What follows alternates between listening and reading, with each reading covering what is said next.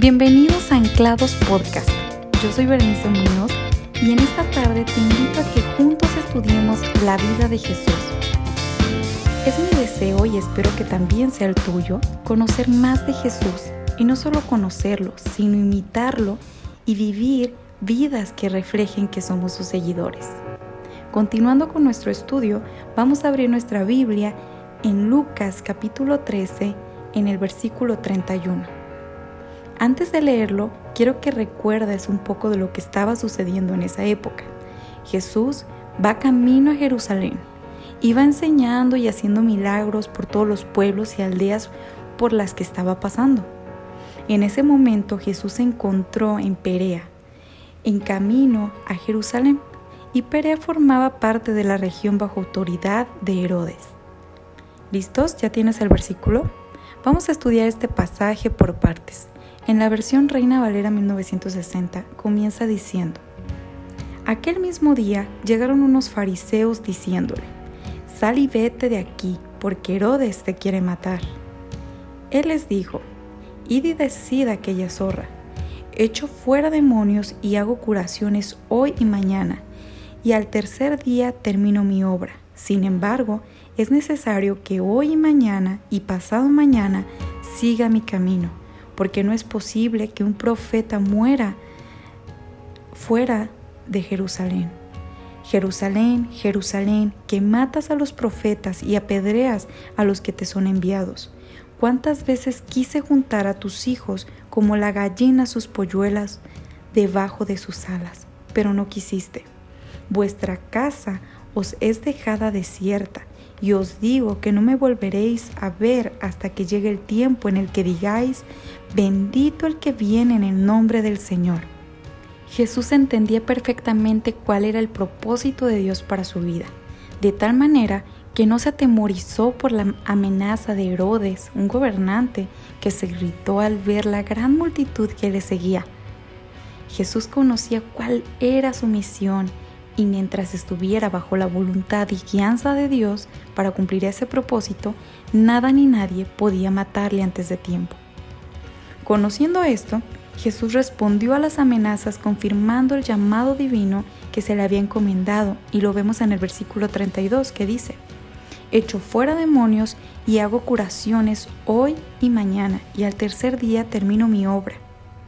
Jesús estaba ocupado cumpliendo el propósito de Dios para su vida y no iba a parar por amenazas del enemigo, sino que él sabía que tenía poco tiempo y debía cumplir la tarea que su padre le había encomendado, aunque este cumplimiento marcaría también el final de su vida. ¿Alguna vez te has preguntado cuál es el propósito que tienes aquí en la tierra? ¿Para qué has sido creado? Quiero aclararte que si hasta el día de hoy has pensado que fuiste un accidente, porque quizás tus papás no te planearon o eres simplemente un producto de la casualidad, esto es una mentira y hay algo más maravilloso detrás de tu nacimiento, un creador, que con especial cuidado te planeó, te diseñó y te formó en el vientre de tu madre.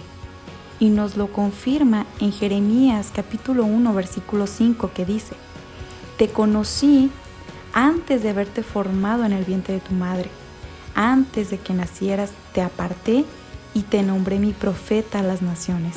Y no es todo, sino que al planearte te dio un propósito y te diseñó de acuerdo a él. Tus habilidades, gustos, características, talentos, carácter, personalidad, todo lo preparó para entonces fueras formado en el vientre de tu mamá. Jesús conocía y entendía cuál era su propósito y vivió de acuerdo a ese propósito. ¿Conoces tú cuál es ese propósito con el cual fuiste formado?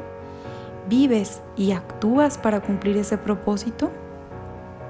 Herodes no podía decidir sobre la vida de Jesús, tampoco los fariseos, porque era necesario que Jesús cumpliera su propósito, tal como se los dijo hoy y mañana, y al tercer día finalizo. Hoy y mañana habla de vivir día a día bajo su voluntad, viviendo en su propósito. Esto nos lleva a poner a Dios en primer lugar en todo lo que hacemos y emprendemos, no solamente en las actividades o ministerio que llevamos dentro de una iglesia, sino en nuestra vida diaria. Jesús dijo, seguiré de día en día con lo que hago. Esto es la voluntad de su Padre. Y al tercer día termino. Habla tanto del cumplimiento de su llamamiento como de su vida en la tierra. Y para nosotros una promesa preciosa que encontramos en Mateo 25-23, donde nos dice qué pasará cuando hayamos terminado la tarea que nos encomendó. Esto es cuando cumplamos el propósito de nuestra vida. Y dice, su Señor le dijo, bien, buen siervo y fiel, sobre poco has sido fiel, sobre mucho te pondré. Entra en el gozo de tu Señor. No importa qué Herodes o fariseos han venido a tu vida a amenazarte o hablando contra ti para atemorizarte. Quizás es una enfermedad o una persona inconversa que ataca contra tu fe. Yo no conozco cuáles son las palabras o situaciones que han venido contra ti para detener el propósito que Dios tiene para tu vida. Lo que sí sé es que mayor es el que está con nosotros que el que está en el mundo.